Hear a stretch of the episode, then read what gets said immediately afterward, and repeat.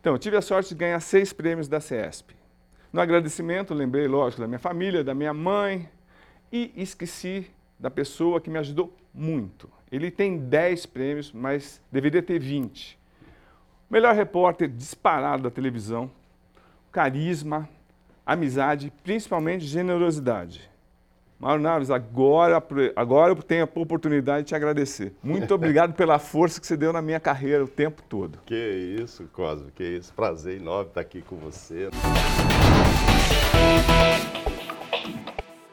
Na minha carreira do Jornal da Tarde, uhum. nada era por acaso. Antes de sair de casa, eu falava, bom, eu vou entrevistar, como a gente tinha acesso, uhum. e vou esperar o jogador ou o técnico é, começar a ir embora para grudar no cara.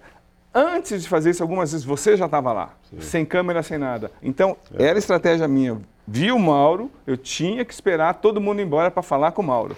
E porque você usava é. o principal, mas o que você Sim. o que você distribuía era sensacional. Isso mas eu sinto falta isso. hoje nas coberturas, eu não sei, assim, não é saudosismo, é que a gente fala de como é que era antes e tal, ah, parece que era, tá velho, isso é coisa do passado. A gente tem que aceitar o que está aí hoje, né? Entrevistas coletivas, às vezes feitas até pelos veículos do clube, né? Sim. né? Veio a pandemia, mudou o processo e aí aproveitado também para dar uma blindada aí e tal, e, e, mudou muito. Mas esse tete a tete é que me fazia ser diferente às vezes, ter uma informação. Eu, sempre, eu sinto muita falta disso. Esse negócio de mandar pergunta para o WhatsApp, questionar um cara, o jogador, ou o técnico, ou qualquer um ali. Então não é a mesma coisa de você encostar na pessoa e falar, opa. E olho no olho. Olho no olho, e aí? Vai acontecer isso mesmo ou não vai? Não sei o quê. Aí você sente se o cara está te desconversando, te tirando. Então, eu não sei como os repórteres atualmente, eu, quer dizer, eu até sei, né? É muito ali, tem que criar uma amizade, por confiar no que está escrito no, no, celular e tal, mas as oportunidades do, de estar tá junto, tete a tete são menores em todos os aspectos, nas entrevistas, nos treinos. E na nossa época isso era facilitado, mas e eu gostava muito mesmo desse modus operandi de, ó, vi aqui, isso aqui é oficial, mas vamos ver se tem alguma outra coisa ali extraoficial. Então, isso fazia diferença. Ó, só falta música discoteca. Vamos ficar em 80, 90 nessa entrevista grande parte, porque assim, eu nunca vi, falando sério, nesses 37 anos de carreira, um repórter como você, porque você bonitão, carismático e você amigo e leal com as é, suas fontes, leal. Você ser. chegava nos jogadores em técnicos que nem queriam olhar para nossa cara, não falavam, eram ríspidos. E quando eu via, você estava lá no maior papo, ou tomando café, seleção brasileira. Aí eu falei, ah, não, não, não, não, vamos repartir o pão. Mauro, é uma coisa instintiva sua. É. Tipo, até já, Sim. algumas vezes, eu tive até conversar com a Patrícia, no passado, uhum. sua, sua esposa, gente boa demais. Ela falou que é uma generosidade, generosidade sua, é sua postura perante a vida. Isso te facilitou no jornalismo? É, facilitou. É, é, eu me lembro, assim, é, do meu primeiro mestre, chefe, José Maria de Aquino, que né, me, acho que me botou naquele caminho do jornalismo de ética, um jornalismo sério e tal. Mas ele falava uma frase que eu não me esqueço, cara, e ó, é antigo. Se for para ser off, você está conversando com uma fonte, se for para ser em off, então não me conta, que jornalista não tem esse papo de off. Então, assim, eu era leal, eu não era traíra, mas não é que eu ficava segurando não. uma informação porque esse cara é meu amiguinho e tal. Eu fui pouquíssimas vezes, se eu for lembrar aqui, com toda a intimidade que eu tinha, assim, que eu aparentava ter, eu não tenho essa intimidade toda que às vezes até acham que eu tenho com aquele jogador, aquele ídolo, aquele outro. Não. Foi poucas vezes na casa de um ou de outro. Na minha casa, eu não me lembro de nenhum jogador ir no aniversário, nem nada. Não, não era esse nível de intimidade. Por, por quê? Porque eu era jornalista e de uma hora esse cara podia fazer algo que ele não gostasse que fosse divulgado e eu tinha obrigação de divulgar. É, eu, eu, me lembro, poxa, nos, você está falando de anos 90, Marcelinho, grande ídolo do Corinthians, etc. Tal. Não era uma relação fácil. Sim. Né? Porque. Ele você... vivia pisando na bola. Então, e aí você quer estar tá próximo de um cara que é o ídolo de uma torcida que é a maior do estado de São Paulo, etc. e tal. É, porque aquilo te traz informação, né? ele é sempre manchete, etc. e tal. Mas essa proximidade não pode ser confundida, Sim. É, distorcida. Então, muitas vezes falava, ó, sinto muito, Marcelinho, mas não, mas não fui eu, fui eu, não foi, vamos, é, vamos apurar até onde você está errado, você não está e tal. Mas não dá para esconder, entendeu? Então a gente tinha esse tipo de ligação com todo mundo e tal. E... Não, então, Agora, mas... o meu temperamento eu acho que facilita, sim. Eu adoro pessoas, eu gosto, eu prefiro que a coisa esteja em paz do que em conflito. É, sempre vi você como um repórter muito mais polêmico Sim, do que eu, enfim. Sim, enfrentava as brigas você lá. Você gostava do, mas... do, mais de um choque, enfim. É, mas tudo em função da profissão. Sim. Mas são comportamentos diferentes, temperamentos diferentes. É verdade. No final a gente quer a mesma coisa, ter a notícia correta e, ali. Com honestidade, é, exatamente. A notícia e, correta. E, mas, Mauro, o, o que me chamava a atenção é assim, que você conversava com as pessoas, você falava o que tinha que falar para o bem ou para o mal e continuava amigo. Sim. Eu não, as pessoas queriam me matar no dia é, seguinte. É. Mas isso é, é um talvez. temperamento seu, mas também, assim, o, o, fato também de você trabalhar na Globo, era o maior veículo, assim, era, era, era um tratamento diferenciado também. Junto, você, para mim, você caiu do céu para a Globo. Para mim foi a, maior idiotice quem, quem dispensou o Mauro. Mas você, você para mim, era a imagem da Globo vitoriosa no esporte. Isso que você usava também? Como é que é não, isso? Então, assim, é, todo mundo, todo mundo não, mas grande parte é, das pessoas, e até mesmo de colegas de trabalho e tal, acham que por você estar com aquele microfone tão forte, todas as portas se abrem. Não, não é bem assim. É óbvio, eu entendo, é, entendia, continua existindo que muito jogador ou técnico tinha até interesse em dar uma entrevista para a Globo, às vezes usando uma propaganda no chapéu, ou sabendo que aquilo era um canhão mesmo, ia repercutir, ou, ou porque ia sair no Globo Esporte, ou quem sabe até no Jornal Nacional. É óbvio que isso abria as portas, o peso que a emissora tinha na cobertura. Mas tinha as pessoas diferenciadas para irem fazer aquilo também, usufruir daquilo mas cada um ao seu jeito. Se não, era fácil. Você contratava Sim, qualquer, cinco estagiários e mandava sair entrevistando todo mundo, cobrir todos os treinos, e não seria, você não teria o mesmo resultado de, de reportagens e tal. Então a gente é, tinha um time muito bom. É, eu era mais de notícia, eu gostava mais de hard news mesmo. Pô, convivia com o Tino, Marcos Uchoa, Pedro Bassan, com textos maravilhosos e tal. E... Um puxava o outro, né, Mauro? Então, então, aí a emissora ajuda, sim, ajuda a divulgar, ajuda, às vezes facilita uma entrevista, ah, essa entrevista é para a Globo, ok, o cara topa, porque sabe da repercussão. E às vezes se você estiver num canal de YouTube, o cara fala, não posso hoje, não vou. Tem essa diferença? Tem. Mas tem para quem trabalha na Record, para quem trabalha na Band, para quem trabalha na Globo, enfim, nas emissoras a, tele, a, televisão já tem aquele seu fascínio, já é diferenciado. Já é Verdade, é diferenciado. Sim. E no caso da Globo, um canhão de audiência e tal, naquela época que eu trabalhava, ajudava. Mas não é assim, ah, então você chega lá na Copa, não. você sabe disso porque o Ronaldo vai não, te falar, porque não. tem contrato, ou o outro vai te falar porque é isso. Cara, eu era amigo do mais amigo. Eu, eu, eu, digo amigo assim, parece que eu tenho maior intimidade. Não é isso. Mas eu era chegado, por exemplo, ao Rivaldo, que era um cara muito difícil. Super difícil. Muito difícil, Super. né? Retraído e tal. E aí eu acho que não era Globo, era o Mauro, é, Mauro Naves que chegava nele e tal. E não quer dizer que ele gravasse comigo toda hora por eu ser da Globo. Ele nem gostava, até hoje ele não gosta de gravar. Jogou demais o Rivaldo. Mas assim, eu tinha, nesse meu jeito de tratar com as pessoas, eu, eu tinha umas aberturas com alguns atletas, estou citando ele por ser um cara mais fechado, mais tímido. E aí depois o Ronaldo veio jogar aqui em São Paulo, no Corinthians. Eu vi coleguinhas me escrever, é, escrevendo e tal, em blogs, sites na época. Ah, ele só dá entrevista para o Mauro, porque o Mauro é da Globo, não sei o quê. Cara, quando o Ronaldo chegou aqui, Cosmo, hum. em São Paulo, e eu percebi muito isso, eu já tinha assistido os 15 gols dele na Copa, estando no estádio. Sim. Tá? Eu, o Tino era era e é muito mais, João Ramalho e outras pessoas da Globo, muito mais íntimos do Ronaldo, não é o meu caso. É... Mas eu, pelo menos, eu estava nas Copas com ele, eu vi os gols, eu tinha participado, ele conhecia a minha cara, eu conhecia a cara dele.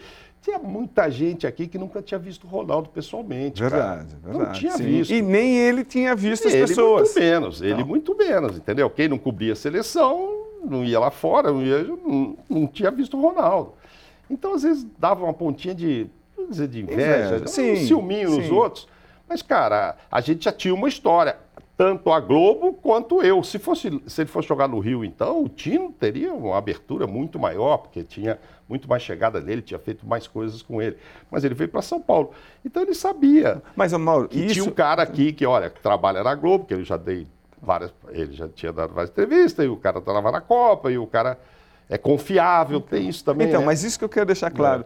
É um caminho que você percorreu, não Sim, é só ele te reconhecer e dar entrevista porque viu o microfone da Globo. Não, era, é uma, uma relação de É confiança. uma É, relação de confiança. É, É isso. Nunca- Cara, é, tinha muita na- na- na- nessa época aí, é, muita história de noitadas, por exemplo, que é uma coisa assim. Que tem até hoje. Sim. Mas hoje tem celular, tem tudo. O cara que vai hoje não ser flagrado é, é quase impossível, né? Um jogador que tenha notoriedade sair para uma balada aí e não ter uma foto, uma coisa, um celular que vá gravá-lo. Naquela época não tinha isso. Então, assim, você sabia que o cara foi na balada porque você também estava. Sim, exatamente. entendeu? Sim. Você também ia. Várias e, vezes até a gente se cruzou em balada. E era uma Sim. ótima, é uma era sempre ótimas oportunidades de obter informações. Sim. Né? Sim, Você tá lá pronto. com o cara, Nossa. tá lá, lá, lá, pá, toma um negocinho aqui, o cara toma também, fica mais soltinho, aí você vai, conversa sobre a vida e tal, mas no final você, você busca um negocinho. Sim, sim. Você busca uma informação profissional ali sobre aquilo e tal.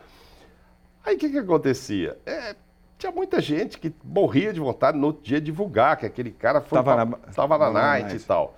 Quando mais era importante era a notícia que se É, tinha. a notícia. E outra, assim, é, se ele jogasse mal, entendeu? É uma coisa. Se ele jogou bem no outro dia, a gente cansou de ver na coisa da nossa época, Sim. jogador. Hoje em dia eu acho que é mais difícil eles darem esse migué de chegar aí pra maca, pedir uma massagem e tal, porque estava arrebentado, porque amanheceu. Hoje tem que correr com um monte de aparelho ali, medindo tudo nos caras que já denuncia. já denuncia e tudo. Mas assim, eu não tinha. Pô, eu tava lá na noite também, o cara tava, ok. Agora, jogou mal? Eu vou falar que ele jogou mal. Jogou bem? Passou. Vamos comemorar de novo e tal. Eu não- é o tipo de notícia também que eu acho que não cabia no meu caso. Para jornal, acho que já interessava o cara que tivesse uma coluna. Sim. Às vezes era o seu É, caso, sim, é para verdade. escrever, entendeu? Tem, também tinha. No- tem notícias e notícias. Pois é, uma notícia servia para você, às vezes Então, não me servia. então, a gente- a eu não gente- tinha como passar Então, isso. Mas a gente respeitava mais, mesmo em jornal. Hoje é, Mais é liberado né? e parece que dá mais audiência até do que a própria notícia. Assim. Eu nunca vi um jornal nacional, ninguém fazer uma matéria para falar, não, mas é porque ele estava na noite. Ou, não, sabe, não é o tipo de, de assunto que cabia ali. Mas era legal você ter essa informação. Sim. Porque você ia ver que o cara. ó, Se não rendesse. Não rendeu, porque, pô, a balada foi pesada, enfim, pô, eu saí de lá tal hora, imagino que hora ele foi. Mas não como notícia em si, mas era uma informação para cê- você. Você sim, sabia, sabia que estava rolando. E se eu tivesse a oportunidade de estar lá com, com o jogador, ah, eu tentava tirar alguma coisa, fosse um dirigente, um jogador, um dirigente também que você encontra. Sim. É, São momentos que, que o jornalista tem que Tem que- tem que- aproveitar. lógico, aproveitar, sim. Não necessariamente noticiar tudo. Nem- talvez não interesse. Para o meu veículo não interessava.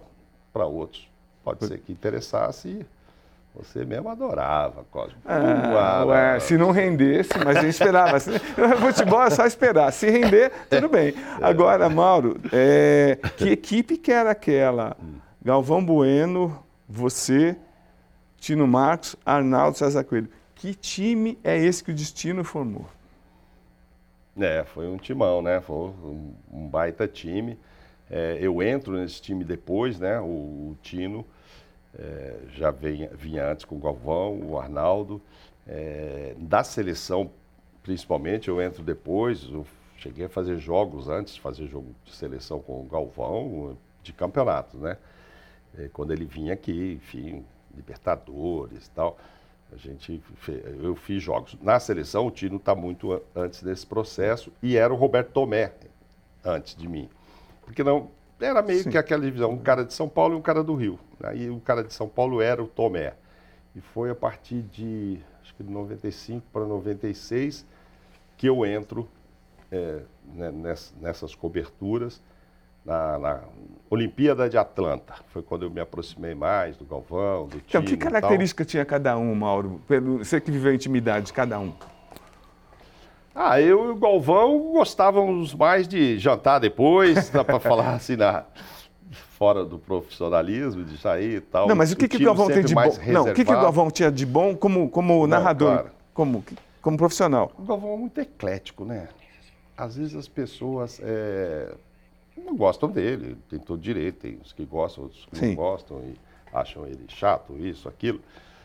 Porque o Galvão é um pouco Google, um pouco enci- enciclopédia mesmo, né? Qualquer coisa que você dê, ele.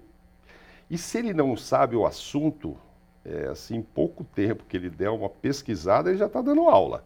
Então isso às vezes incomoda as pessoas, qualquer coisa que você for falar. E do futebol especificamente, ele fazia muito Fórmula 1 na época e tal.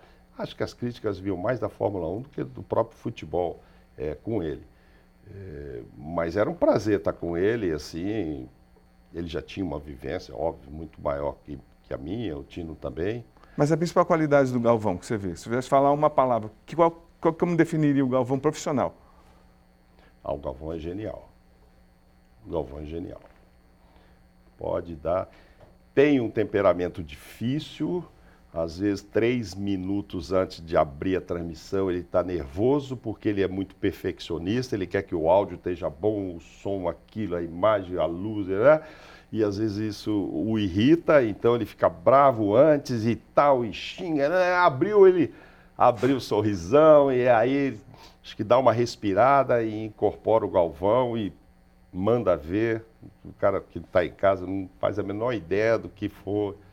Agora tem um documentário dele que as Sim. pessoas podem ter essa Sim. ideia de como é que são os três, cinco minutos antes de estar no ar. Daquele jeito dele de reclamar, porque ele é perfeccionista, ele quer que tudo esteja é, direitinho. É, o Tino é uma facilidade de escrever textos maravilhosos e com muita rapidez, então às vezes acabava o jogo e, e o Tino tinha uma coisa que eu, que eu não tinha, e eu acho que ele, o Bassan, assim, que, escreviam muito em cima da imagem, né? E como eu trabalhei muito com o Tino, é impressionante como ele se aproveitava de uma imagem para desenvolver um texto. Isso para televisão é fundamental. Fantástico. Mas ele tinha muita rapidez nisso. Claro, se desse um tempo para ele, ah, hoje é quarta, vai escrever até domingo para o esporte é espetacular, aí ficava muito melhor, porque aí ele decupava tudo com atenção, etc. E escrevia em cima de cada imagem e a coisa ficava muito bem feita. Mas as várias vezes, acabava o jogo, ele tinha que mandar uma matéria para o Jornal Nacional, ele já pegava um lance e dali ele tinha uma rapidez muito grande de desenvolver um texto legal, mas muito focado nas imagens. Tra- Eu me lembro que eu trabalhava muito com o Mosca, ele trabalhava muito com o Alvinho, então às vezes ele já queria uma coisa, ah, hoje o foco é Ronaldo, é o Rivaldo, é o Neymar, é o Romário, não sei o quê. O Alvinho já fazia uma- algumas coisas para ele, ficava em cima mais do cara, e quando acabava, falava, ó, tem esse lance aqui, ó, ele pegando, sei lá, um grão, Sim. caiu a correntinha, ele está pegando no chão. Era só falar isso pro Tino, você tem essa imagem, ele ia lá olhar só essa. E em cima disso, e pá, pá, pá, então ele era, ele era muito bom nisso. O Arnaldo muito divertido, né? O Arnaldo muito divertido, experiência, final de Copa do Mundo. Ele quebrou um padrão, ele começou a ser É, um comentarista e- de arbitragem. Como é, É, é, e eu, e eu discordava do, do slogan dele, né? Aham. Que a regra é clara. Eu nunca achei, até hoje, né, quase, Concordo. que a regra não é clara. Mas o Arnaldo é tão genial que ele conseguiu é, firmar esse slogan, que eu acho que é um slogan mentiroso. E como porque companheiro, também disse que ele era sensacional. Só tá um pouco mão de vaca, né? O Galvão mais mão aberta na hora de pagar o jantar, o vinho. O, o Arnaldo super bem de vida e tal. Mas mais reguladinho, né, Arnaldo? Arnaldo já. E- Galvão não, Galvão era daqueles de pagar a conta geral e, E- e- tal, e- com tranquilidade e prazer. E Mauro, eu também estou sendo super injusto Não. com o comentarista. Sim. Como era o Casagrande entre vocês? É, eu, eu ainda trabalhei um pouco é, com o Falcão. Ah, então, Falcão e Casagrande, por Primeira favor. Copa que eu fui, o Pelé, é, em 98, Então, comentou. por favor. né? Mas assim, não é. Mas como é mas que eu era? ficava ali na cabine com eles, Ah, não sim. tinha essa intimidade, né? Na hora Ficava do fora. jantar, como que era É. o Pelé? Como que era com vocês? É, o Pelé eu tive poucas oportunidades trabalhando pela Globo. Sim. mas eu já o conhecia, e aí posso contar depois para você, desde o início dos anos 90, fora da Globo. Eu conheci, conta já, conheci, conta já. É, não, conheci o Pelé no Gallery, que era uma boate que Sim. tinha em São Paulo. Eu também eu ia. ia para boate e tal. E eu, eu conheci através de uma amiga comum. E aí foi muito legal. Obviamente, pô, para mim, Pelé, caraca, Pelé, né? Eu não tive. Eu vi uma vez o Pelé jogar, uma vez lá em Brasília, mas nem me lembrava disso, tal, não acompanhei a gloriosa carreira, até por questão de idade e por não morar aqui em São Paulo, é, do Pelé.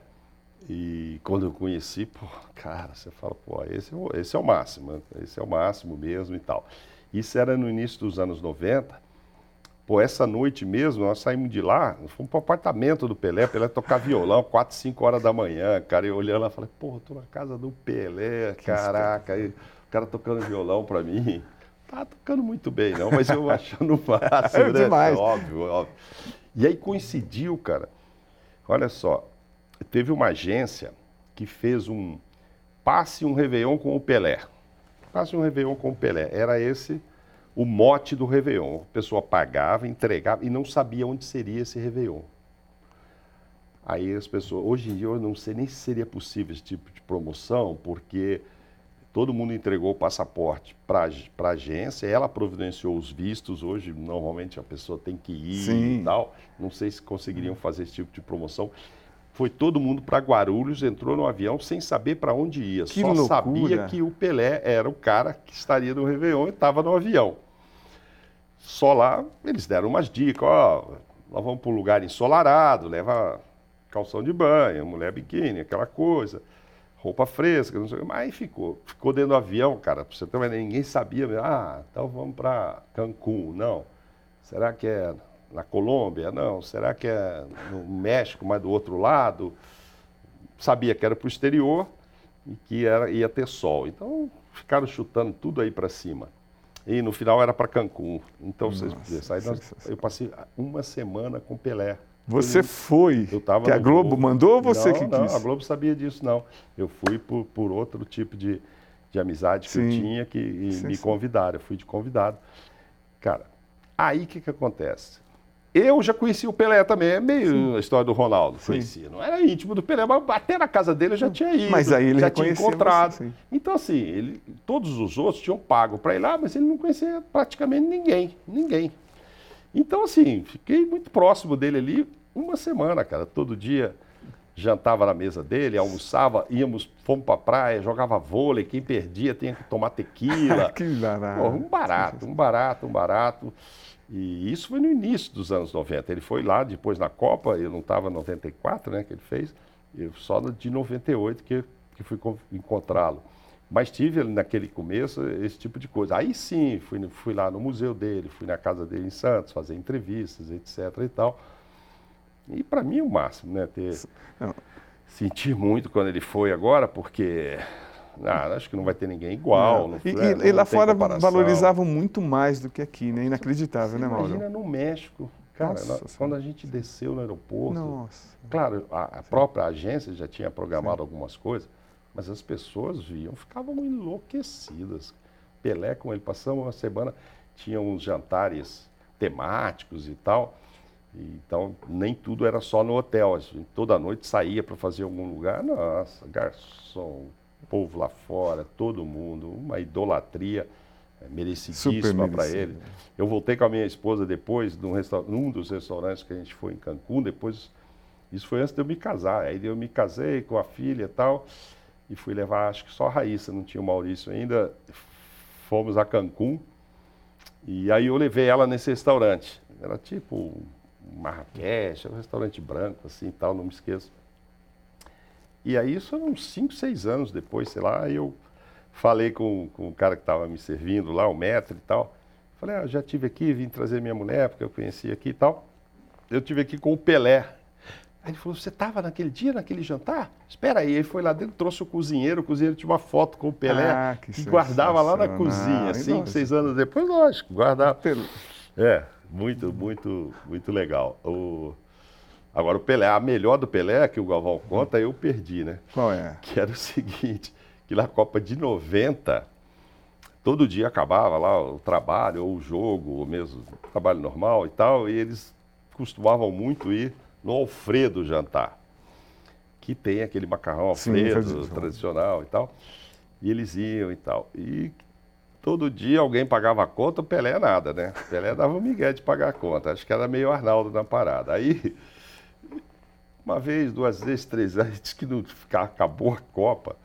Eles falaram, não, hoje combinaram entre. E eram muitos, era uma equipe enorme lá, 10, 15 que iam lá e tal. Hoje a gente vai deixar essa conta todinha pro Pelé. Coisa do Galvão lá, combinou com não sei quem e tal. O Arnaldo deve ter achado ótimo, né? Vai deixar a conta pro Pelé.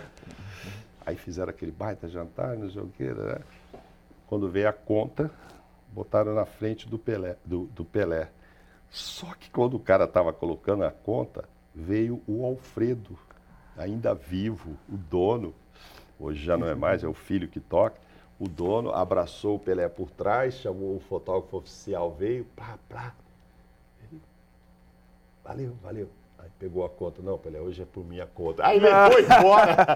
o Pelé não pagou, é, cara. É, esse é. O Galvão queria morrer. É, é o astral. Ah, mas, pô, é, era o Pelé. Aí no dia que eles resolveram que dar um, uma facada no Pelé, o dono chegou, Pô, não, não, opa, hoje é por minha conta. Aí levou embora, cara.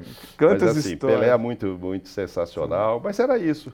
Mas, o Arnaldo o, com essa história, o, o, o Falcão, não, Falcão, vamos só pra gente não, não perder. Não, o Falcão... O que, que ele tinha dos bastidores que, de bom, o que, que chamava a atenção para você? Primeiro a elegância do Falcão, né? O rei de Roma. É, o Falcão já era muito tático, né? E acabou não dando tão certo de técnico como a gente imaginava. Ele quis ganhar mais dinheiro, por isso que ele abandonou. Foi um choque na época. É, eu, eu acho que ele tinha muita, não sei, hoje, depois ele virou diretor aqui e tal do Santos, mas acho que técnico não vai ser mais, mas ele tinha muita vontade de ser técnico, eu acho. E ele gostava muito de, de tática, muito. Então, se, quando você saía para jantar e tal, eu nem imaginava que um dia eu ia ser comentarista, eu, o negócio era só informação, eu não ia me preocupar tanto com tática, mas eu adorava prestar atenção nele. E tem um dia que eu não, também não vou esquecer, eu ele e Kleber Machado. O Falcão foi explicar como é que ele gostaria que batesse um escanteio. Ó, eu não entendi nada. o Kleber não entendeu nada. Eu falei, Falcão, o jogador não vai entender isso. Não, não, mas é muito simples. Ele posicionou, não, isso assim, faz isso, faz isso. Falcão, peraí, pelo amor de Deus, não, não vai dar certo isso. Mas ele era muito tático e, e um cara é, muito gente fina, muito, muito legal. Eu não me esqueço também um dia que ele foi fazer o Bem Amigos com blazer branco, o, o, o bege, ou claro, né? E o Falcão, o Galvão falou para ele, mas o Falcão, de noite é melhor um blazerzinho escuro, né? Não coisa clara assim. Não sei se combina muito com o programa à noite, não. Galvão, quem é o rei de Roma? O rei da elegância. quem, faz, quem faz o estilo? É, então ele era muito estiloso, muito legal. Tal. O Casagrande, totalmente diferente. Eu porra, adoro o Casagrande, adoro, adoro. É, consegui ter bastante intimidade com ele é, durante um período, porque dessas viagens, porque ele é mais estranhão, sim, né? Não é. Ele não morre de amores por todo mundo também, tinha lá suas coisas. Mas eu me identificava muito com ele, muito, viajamos. Ele era o rebelde da equipe? Essa impressão que dava para fora? Não, ele é o que eu vou falar e pronto, ou não? Como é que Cara, era? Ele, ele era verdadeiro, assim. Eu, eu soube depois, eu, eu, ficava sabendo às vezes até por ler as coisas. Sim. Ah, não pode falar desse jogador, não fala bem disso, né? sim, nunca foi, nunca soube que falaram na orelha dele. Ele que vai poder um dia dizer, ah, não, não é para falar mal desse ou bem daquele. Mas ele falava que ele tinha vontade, e eu acho que ele é assim até hoje. É, ele veio aqui e ele... falou isso também. Eu falava que tinha vontade, tinha algumas coisas que eu sabia, que ninguém falava é. explicitamente, é. mas eu falava e enfim. Aí ele de repente também... incomodava. É, então. Mas ele falava. E assim, eu acho que ele, ele era muito respeitado. Principalmente assim, o nosso diretor aqui, o Marco Mora, Sim, né, já faleceu, o Marquinho bancava muito ele, gostava dele e sabia que contratou um cara que era muito autêntico. Não era um cara para você ficar moldando. E E Sim. o Casagrande é assim Sim, não ia ficar artificial se ele aceitasse. É, não ia ser o Casagrande, não né? ia ser o Casagrande, não é? Não foi para aquilo que o contrataram. Aí é óbvio, às vezes você emite opiniões, você também tem hora que você tem que saber que veículo que você está, aceitar algumas regras, isso é normal, seja aqui na Record, lá na Lógico, Globo, na sim. Band, um tem, um tem uma diretriz, né? Você não é dono da emissora, tem que ter o respeito em algumas coisas. Então, Mas ele, assim, eu não via rebeldia. O, o, o Galvão gostava verdadeira. muito de trabalhar com ele também, Galvão o ajudou muito quando ele teve é, aqueles problemas Sim. que ele teve que se afastar e tal, mas por, por, por, carinho a ele. E o Casagrande sempre superou tudo. Mas não é, não, não, eu não tinha. Ele tem essa imagem do O Rebelde Sim. desde a democracia, cotidiana, aquela história toda. Mas virou até documentário, etc. Mas ali não, cara, ali é porque ele era autêntico mesmo. Agora, eu imagino que alguns se incomodavam, sim, alguns da direção e tal. Então, o, o não sei se necessariamente sim. ele saiu da Globo por isso. O, o, o que o Casagrande falou, o que ele sentiu ao longo dos tempos, que foi, as coisas foram mudando lá. De repente, foi, você tocou o ponto nevrálgico, hum. a direção. Sim. Tipo, vocês tinham uma liberdade ah, sim, e sim. isso passou a ser controlado e tipo, não foi, não passou a ser tão mais agradável para ele, pelo menos, como era. O que, que aconteceu, Mauro? É, para ele eu acho que sim, eu acho que mudou a direção, enfim, e as pessoas Mas não assumiram... te atingiu? Não, eu não saí no por dia conta dia. dessa mudança. Não, não, não, não. No dia a dia, no dia a dia, não, não era um pouco mais tenso ou, era, ou não mudou? Não. Não. não. Não, fazia. Até o dia que eu saí, eu fiz normalmente o meu trabalho. Esse tipo de pressão que o, o Casagrande pode ter sentido e tal, é, eu não senti. Porque eles também tinham aquela história da, da escala, né? Eu acho que o Casagrande começou, de repente, ver que ah, eu já não estou sendo escalado para esse jogo, estou sendo para aquele, não sei o quê. E aí, já É, aí começa a se, achar escanteado ou alguma coisa assim. Quero voltar para uma viagem que a gente se encontrou uhum. no mesmo avião. A gente estava voltando 24 horas com a seleção brasileira, que o Brasil foi campeão em 2000, 2002. Aquela bagunça, aquele caos que foi aquele avião. Foi espetacular. Você é danado, porque tipo, o nosso lugar para ficar era na metade do avião para trás. Os jogadores comemorando a Copa do Mundo, da metade para frente. Você dava umas fugidas que eu vi para frente. O que, que você viu naquela mas é viagem? que eu preciso Como? de imagem, olha então, só. Então, mas ó, olha o privilégio. do imagem, não, você é danado. Você não, não é sim. danado. Conta aí, você, por você não, explica, escrevendo então... para o jornal. Uma sim. fotinho ali te resolvia, ah, a foto da taça. Mas se eu pudesse estar lá na frente, conta o que você viu, mano, por favor. Conta, explica a situação, por favor, que é bem legal. Mas eu não lembro que você estava tão atrás, eu tão na frente, não. Eu me lembro que eu fiquei ali do lado da, não, porque o Brasil turma. ganhou a Copa. Não, e como é que era o voo? É porque a gente foi para Barcelona. Malásia, é, é, depois sim. Coreia. E, então, como é que foi aquele é. voo? Então, eu, eu não me lembro em que horas, de que momento ali que me avisaram, ó, se, se o Brasil ganhar, você que vai no avião. Eu achei até que viria o Tino, mas eu não me lembro lá como é que foi essa decisão. Achei ótimo, maravilhoso. Cara, do avião, aquela história, aí é, é, é o que você tem, até hoje eu também eram 24 horas, né? 12 horas até Los Angeles, mais é, 12 horas de Los Angeles para o Brasil. Você fala, pô, preciso dar uma dormida, cara. Mas... Então, mas ó, lembrando que os jogadores e, e, a, e a, imprensa não ficavam misturados. A, os jornalistas ficavam mais atrás uhum. e a metade do avião ficavam os jogadores, a delegação. Eu cheguei atrasado nesse voo, só para te contar rapidinho. É. Cheguei atrasado e aí eu vi o Ricardo Teixeira, uhum. ele estava muito bem na primeira classe, estava com o pé numa coisa que eu achei estranho, numa caixa metálica. O que, que tinha nessa caixa metálica, Mauro? A, a Copa, a taça. A taça, a taça. ele com taça. os pés. Sim. E eu fiquei desesperado para puxar o fotógrafo. Eu briguei com segurança e não deixaram voltar. Porque você daria uma manchete. Presidente da CBF pisa na taça. Que, e, e, saiu. E, ele não. O que, que você acha? Ele estava pisando na taça, né, Cláudio? Ele estava pisando ele na taça. Ele estava descansando. Ah, mas a taça estava fechadinha. E você acha normal? Então. Você acha legal isso? Não, mas você queria que ele levasse ela lá em cima, guardadinha. Ah, embaixo do pé, Mauro, pelo amor de Deus. Você é um cara de pau. Mas não, não, não conta como é que ah, você viveu. Eu não, eu não, vi isso aí. Eu, eu, se eu vi não. também, se eu não tivesse a imagem, é isso que eu ia te falar. Não, Era como é que tipo, foi o clima? Isso é o tipo de coisa que eu não, ia, não ia talvez relatar ali, ó, oh, o presidente está pisando a taça lá, acho que não, né? mas eu nem sim. vi isso.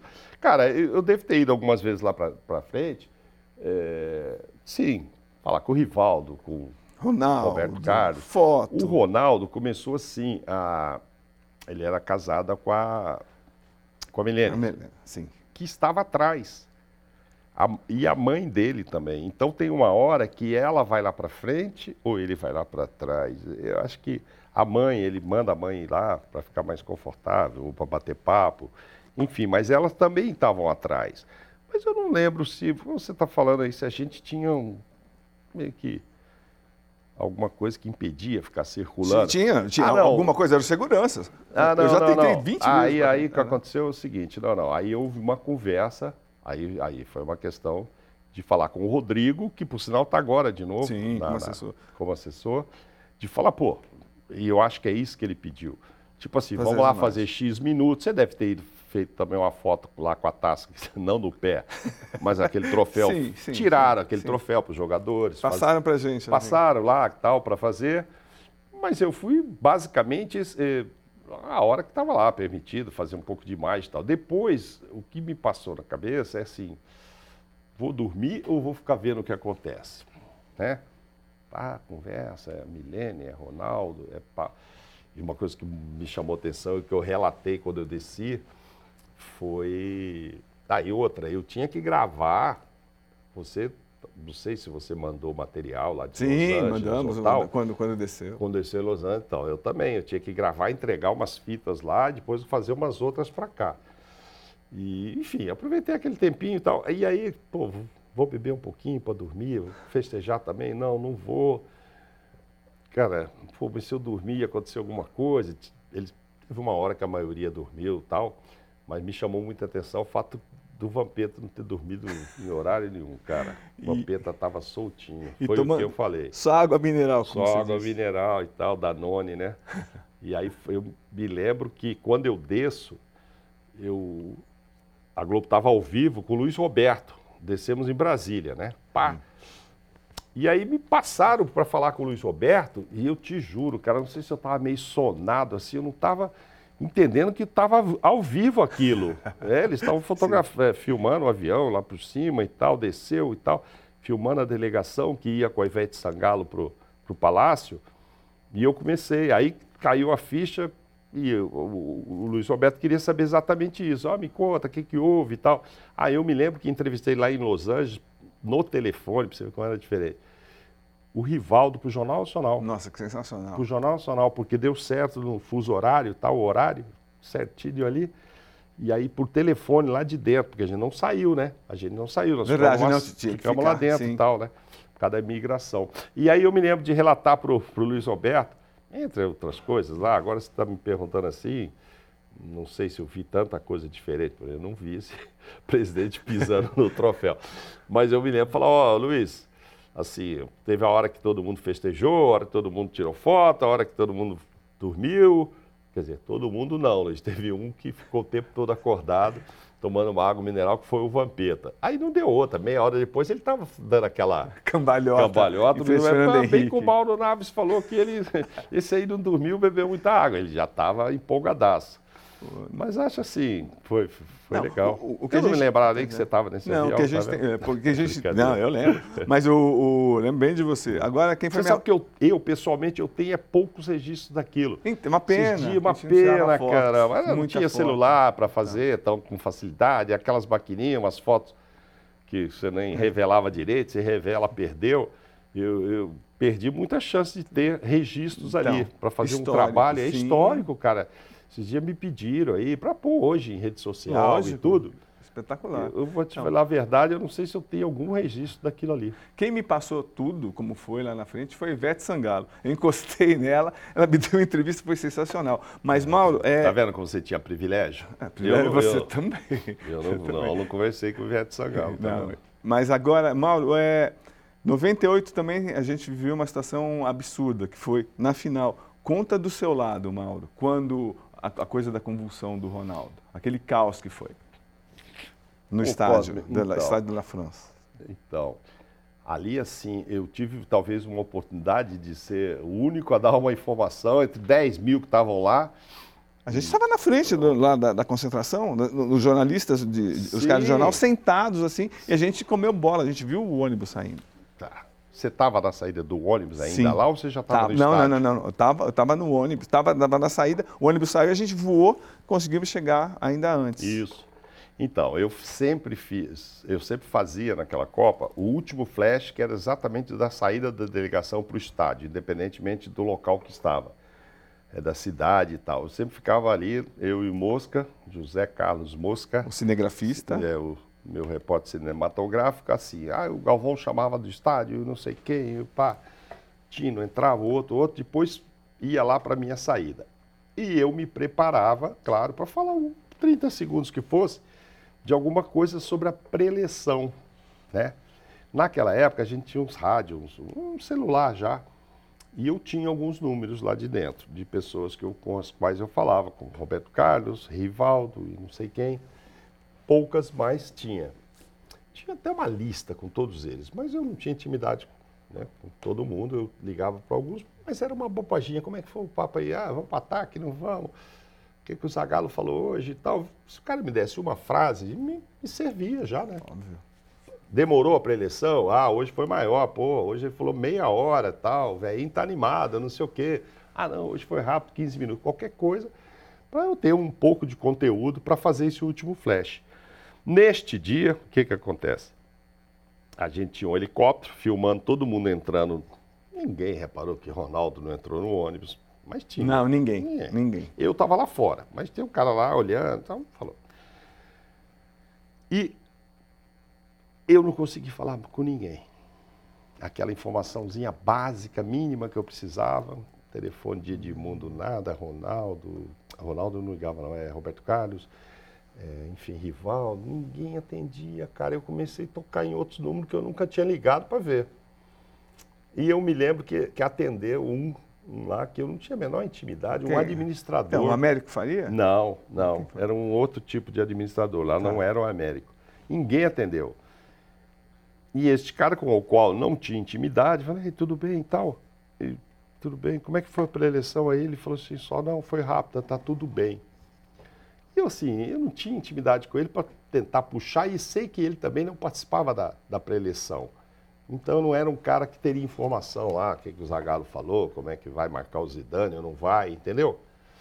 Porque é o que eu queria ali para dizer, ó, determinou aqui que o Dunga vai colar no Zidane, alguma Sim. coisa assim que tivesse sentido, né? Ele só foi muito seco, falou isso e tal, e eu, aí eu falei, cara, o que, que eu vou falar?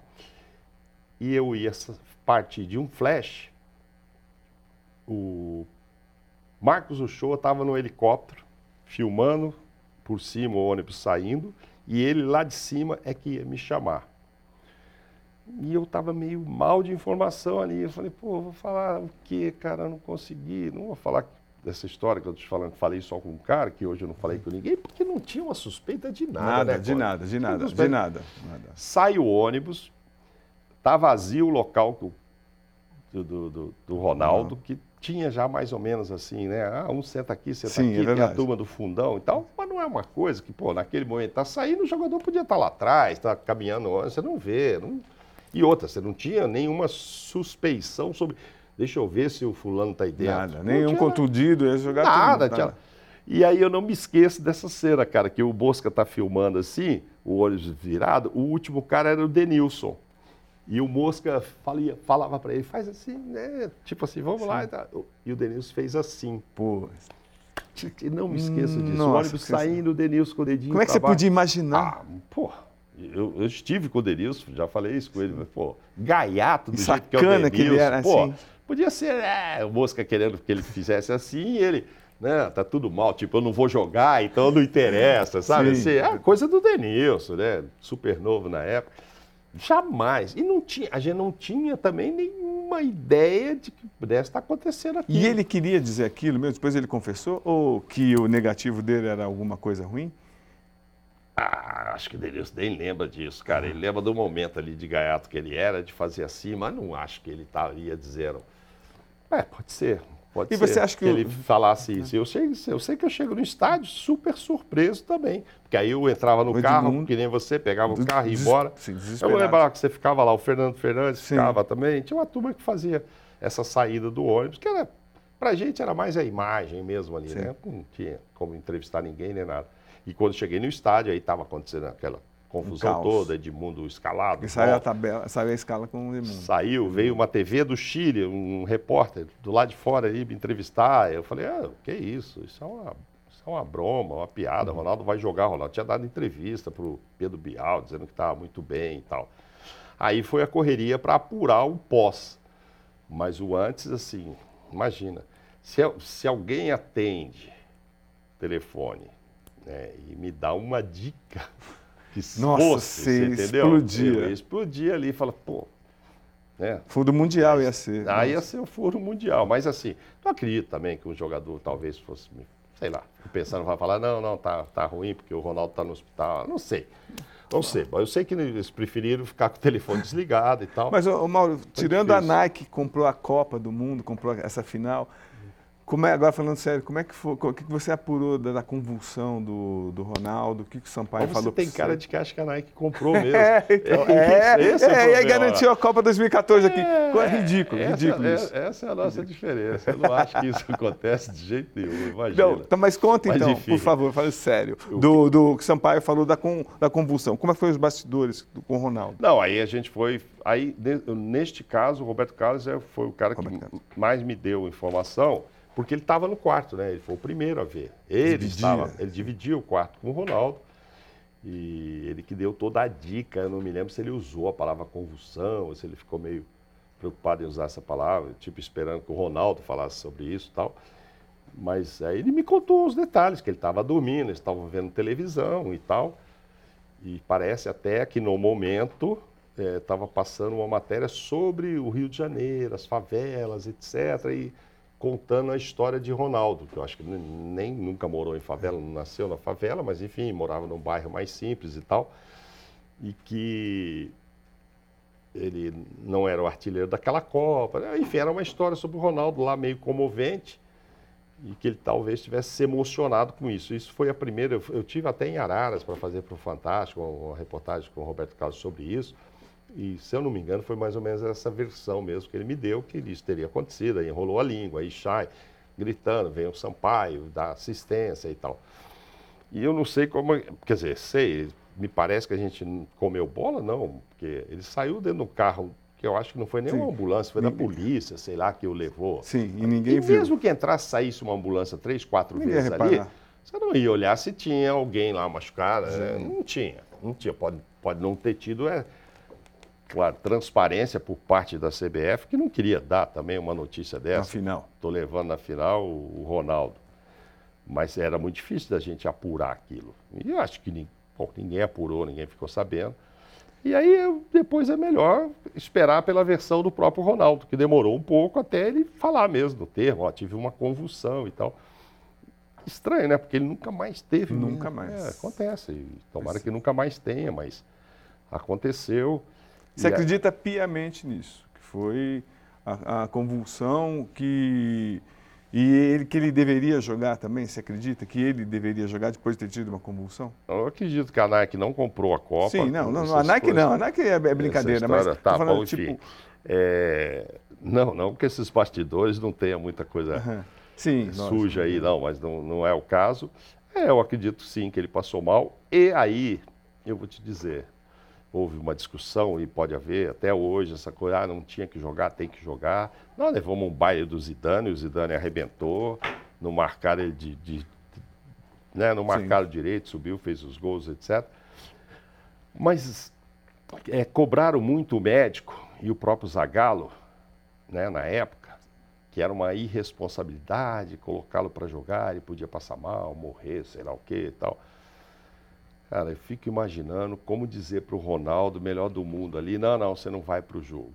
Eu, eu, eu acho que era, eu, eu acho que eu colocaria para jogar também. Sim. sabe, chega na frente todo mundo ali, não, mas eu estou bem, porque o, o, que conta é que ele falou, não, mas eu estou bem. E acho que na cabeça dele estava mesmo. Apesar de não estar, né? O cara que se teve uma convulsão, ele teve um, perdeu muita energia ali e tal, mas estava se sentindo bem para jogar. Aí você vai virar e falar, não, não vai. Aí você perde de três, pô, mas você não pôs o Ronaldo. Aí o, cara, aí o Ronaldo sai e fala uma entrevista, pô, eu tô, tô bem, gente, eu passei mal lá, mas eu tô bem. ia ser muito difícil, muito difícil. Então eu, eu, eu fui favorável, sou favorável à decisão do Zagallo, porque não é fácil olhar para o melhor jogador ali do mundo e tal, falar, não, não, você não vai não, que você passou mal. O médico talvez pudesse ter tido, era Lídio Toledo, Lídio né? Toledo. Pudesse dizer, não, não vai que você tem um risco até com a sua vida. Aí seria outro problema, mas acho que não tiveram coragem de tirar de, da final o melhor jogador do mundo. Mauro, tem alguma matéria que você lembre como repórter, essa veia de repórter que vai, nunca vai sumir, está bem explícita nos seus olhos até, que você se orgulhe? Qual a matéria que você. Pode até ser uma matéria que tem, nem repercutiu tanto, mas Sim. qual a que você mais vai lembrar com carinho para sempre? Então, como, eu estava te dizendo no início, assim, eu não, nunca fui de escrever grandes textos, né? não, não, tenho, não tenho esse dom e tal, é, como outros lá tinham e, e têm até hoje e tal. O meu negócio era muito de notícia. Então tem muita coisa, Cosme, que às vezes não foi para fora, foi até internamente, mas que eu sinto que me valorizava internamente. Ah, quem vai ser o próximo técnico da seleção? Ah, vai ser o Luxemburgo. Não, não vai ser, vai ser o fulano. Aí você apurar aquele negócio. Então, não necessariamente eu fazia a matéria, às vezes eu ia lá e dava a notícia, mas no trabalho de produção e de apuração interno, eu conseguia. O jogador que vai para o time tal, jogador que Lembra, vai para cá. O, o, o, mais, o Luxemburgo foi o Luxemburgo, seu, com certeza. Vários, assim, era, era, mas às vezes até mais internamente. É... Assim, é porque o meu era muito notícia. Tem gente, tem gente que, que consulta o, o Wikipedia aí, Sim. e às vezes eu vou em faculdade e tal, e fica me falando, oh, como é que foi fazer a última matéria Do com a Ayrton Senna no Brasil? Pô, cara, mas foi uma coincidência, assim, sabe? E depois pelo que aconteceu, não é nem caso de orgulho, porque foi muito triste, né, o fato dele falecer. Mas aquilo caiu no colo, aconteceu. Não, então, mas, ô, Mauro, é bom até você falar, uhum. porque assim as pessoas vão entender do jeito humano que você é. sempre lidou com os entrevistados. Uhum. Porque você tinha a Globo pela frente, com o, com o microfone da Globo, você podia fazer o que quisesse. Com o Senna você poderia ter sido até, vai, é, se aproveitar de um, de um, treinamento dele, só filmar e depois, ó, me diz aí como é que foi. Você não, você fez, fez a questão até de ir contra a orientação da chefia e foi muito mais honesto. Como é que foi? Ah, esse foi o meu approach com, com a Ayrton Senna. Imagina, estou vindo de Brasília, um foca aqui e tal. Aí o Zé Maria de Aquino lá me põe numa pauta dizendo assim, ele, ele já era campeão e tal. E ele estava aqui no Brasil, o Senna nem sempre gostava de entrevista. Marcava lá os horários, aquilo acabou. Ele não vivia dando entrevistas por aí. E eu nem o conhecia, enfim, na época, pô, era Galvão, Reginaldo, Cabrini, muitos outros que cobriam ali o dia a dia. Tinha, esse dia eu nem o conhecia mesmo. E aí o Zé Maria me manda ir na PUC, né, na USP, falou, ó, o Senna vai ali na USP, ele vai lá agora correr com o preparador físico dele às 4h15 da tarde, que ele é muito metódico, vai chegar lá às 4 horas, 4h15. É no portão tal que ele entra, não sei o quê. Você vai lá, esconde o carro lá, fica quietinho. Quando ele chegar, você vai nele lá. não sei o que, que tinha acontecido, se ele tinha ganho uma corrida, se ele tinha perdido. Tinha algum, tinha algum assunto que interessava ele ter a opinião dele ali e que ele no aeroporto não tinha falado, nem lá e tal. Mas enfim, tinha que fazer uma pergunta para o Senna tal. Aí eu fui. Aí, portão tal lá da cidade, fiquei esperando, esperando. Carro meio escondido debaixo de uma árvore. E o Zé Maria tinha me dado toda a dica, ó, vai chegar no carro tal, assim, a sair. E não tinha muita gente no estacionamento, muito pelo contrário, estava muito vazio. Era uma tarde durante, durante a semana. Quando ele encostou, o cinegrafista, não me lembro agora qual era, nem era o Mosca, já já estava com a câmera ali e tal. Eu falei, peraí, peraí, me deu uns cinco minutos, cara. Eu falei, pô, é isso aí, o Ayrton Senna, cara, eu nunca vi. Pô, puta ídolo, ídolo, ídolo. Pô, ídolo nacional, até que você definiu bem, né? Ídolo nacional, eu acho que o último grande nacional, né? Assim, você gosta não de jogador futebol, de futebol. tudo. Ele sim. não, né? Ele fez muita gente dormir tarde para ver nas madrugadas e acordar cedo para ver as corridas. Apaixonante. Aí falei, não não vai ser assim não, fica aí. Aí resolvi, cara, ir sozinho falar com ele. Quando eu cheguei, ele estava abrindo o porta-mala para pegar lá tênis, aquelas coisas, tudo. Ele até levou um susto, sei lá, assalto, né? Eu falei, Ayrton, ele assustou, né? Ali não tinha ninguém e tal. Aí eu me apresentei. Falou, cara, eu sou um repórter que está chegando agora em São Paulo, meu nome é Mauro Naves, é o seguinte, meu chefe mandou vir aqui te filmar, ó, tá vendo aquele carro lá, ó? Tem uma câmera lá, já podia estar te filmando desde que você chegou, depois ia filmar pela cerca, né? e no final, quando você voltasse pro carro, ia mandar uma pergunta aqui para você e tal. Aí ele me olhando, só escutando. Eu falei, eu achei que não era correto fazer isso, mas tem o seguinte, cara, se eu voltar para a redação sem uma resposta sua, uma imagem, aí eu também tô frito lá com o meu chefe, pô. Como é que a gente faz aqui e tal? Ele olhou, eu acho que ele gostou de eu ter, ter me comportado assim e tal. E também guardou a minha cara a partir disso. Aí, bom, aí foi lá e falou, ó, vou tomar um banho lá, vou correr, pode filmar eu correndo um pouquinho, não me interrompa. Quando acabar, eu vou tomar um banho e aí a gente conversa. Acabou que foi melhor do que o meu chefe esperava, porque nós sentamos no meio-fio, perguntei Que muito mais do que só aquela pergunta, etc e tal, e foi tudo bem. Aí, enfim, foi a primeira vez que eu, que eu encontrei com ele. E eu não, nunca cobri Fórmula 1, não viajava, eu cobria aqui quando era no Brasil, como todo repórter de esporte acaba indo lá para o autódromo fazendo, mas eu não era especialista nisso, não participava da transmissão, não tinha nada a ver com isso. Mas ia lá para o autódromo e, claro, eventualmente tinha um Senna lá para a gente entrevistar e tal. E cheguei à casa dele, cheguei ao escritório dele em Santana, quando não era o, o repórter indicado lá que estava cobrindo e que precisava, eu ia. Eu não, não tinha outro, eu ia. Então tive alguns contatos com ele e tal, e lógico, idolatrava também Sim. pelas corridas e tal. E aí coincide, de 94, ele vem, vai correr no autódromo, perde a corrida, tentando chegar no Schumacher, ele derrapa, o carro vai para a grama e morre. Acabou a corrida para ele. Isso foi num domingo, né? Corrida aqui no Brasil. E ele estava lançando o, o carro da Audi aqui, ele que trouxe a primeira vez a concessionária da Audi. Então, na segunda e na terça, ele se dedicou a isso. Aí, na quarta-feira, após essa corrida, é que ele foi ao autódromo na hora do almoço para falar sobre a corrida. Sim. Então ficamos até segunda e terça sem ter notícia de por que, que ele derrapou, como é que foi. né? Não, não tinha isso. Fizeram lá no domingo as matérias que tinham que ser feitas e tal, mas não tinha uma, explicação melhor dele. A entrevista coletiva dele foi no- só na quarta. Só que os, o Zé Maria combinou, aí sim, aí entra a força da TV, era a TV que, que transmitia e tararau, combinou com o assessor de imprensa dele, e também era de interesse dele, que eu desse uma volta num carro da Audi para ele explicar como é que foi. Então a gente fez uma montagem disso. Então, pô, legal demais.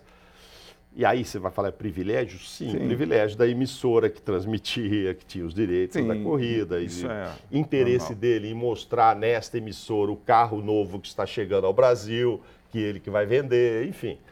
Então, o que, que aconteceu? Eh, Ele estava lá, deu a entrevista, nós chegamos até depois, um pouco já acabando, porque não me interessava ver todo mundo lá falando com ele, não é que não interessava, é que também era longe, Interlagos, aqui da Barra Funda e tal. Nós chegamos, ele já estava acabando a coletiva com todo mundo, e ele tinha distribuído um reloginho de lembrança, um reloginho de plástico da Audi e tal, para todo mundo. A assessoria tinha entregue. Quando nós chegamos, ele brincou, pô, vocês sempre atrasados e tal. Eu falei, não, nosso negócio é depois, rapaz, não é agora e tal. Aí ele pediu para o assessor de imprensa, que trabalha até hoje, está vivo, graças a Deus, tudo, trazer o reloginho. Aí entregou três. Um para mim, um para o Vanderlei Serboncini, era um repórter Vanderlei. cinematográfico. Até Portugal, né? Tá, exato. E, e o PJ eu não sei quem era. Então nós recebemos da mão do Ayrton essa lembrancinha e tal, pá, pá, pá, guardamos lá no carro e fomos fazer a matéria. Demos duas voltas.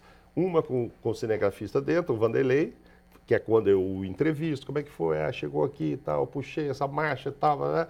Aí o carro derrapou, aí o áudio derrapou também.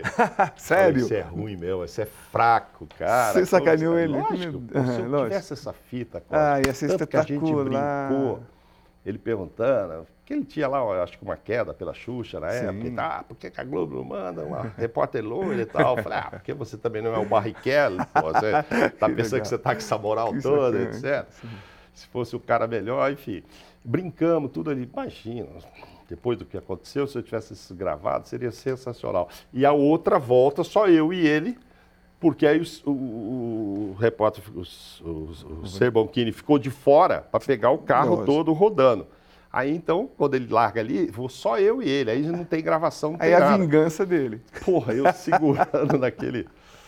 Nossa, segurando na porta aqui, cara, pô, como é que pode, né? Porque eu imagino, todo piloto é assim, imagina o Senna, né? Os caras, o cara freia em cima da curva mesmo, cara, aí você vê aquelas plaquinhas chegando, e eu olhando lá pro velocímetro, não é um carro Fórmula 1, mas já era um carro que já ia 200, tarará, e eu, pelo amor de Deus, cara, você não dirige isso tudo não, e tal, para com isso e tal. Porra, passei um medo danado ali. Bom, resumo da ópera, a gente fez a matéria e tal, foi naquele dia ainda no Jornal Nacional, foi no outro dia no Globo Esporte, mas só sobrou aquele pouquinho, que eu não sei nem se tem toda a matéria não. arquivada, porque a gente já usava. Ah, e a fita já usou no treino no outro dia, já apagava, é, apagava né? né? Apagou, gravava por cima. E o que aconteceu é que dali ele pega o helicóptero e já vai para Guarulhos e lá pega o avião. E aí, um mês depois, ele morre lá. Então, assim, ficou como sendo a última, a última de horário cronológico mesmo, porque as pessoas tinham entrevistado Sim. ele uma hora antes. Ah, eu gastei mais uma hora e pouco ali com ele, sei lá quanto tempo. Então ficou marcado, ah, foi a última reportagem no Brasil. Mas uma coisa eu não vou dizer que é uma coisa que, que me orgulhe, Sim. porque eu fiquei muito, foi triste, né, com o que então, aconteceu é, com ele e é, tal. Então, é, eu queria até... Mas isso está lá escrito, as pessoas ficam, ó, oh, você fez a última com ele, tá? Então, eu, eu, queria até tocar nisso, assim, porque a gente lida com muita uhum. gente também que, infelizmente, morre e tal, e Sim. como foi Pelé e tal. Como é que foi para você? Você explicou até como foi acompanhando a corrida que o Senna morre. Você tinha feito a última. E como é que foi esse choque para você? Porque a gente, repito, a gente na máquina. Como é que não, foi para você? Muito forte, muito forte. Estava em casa. É...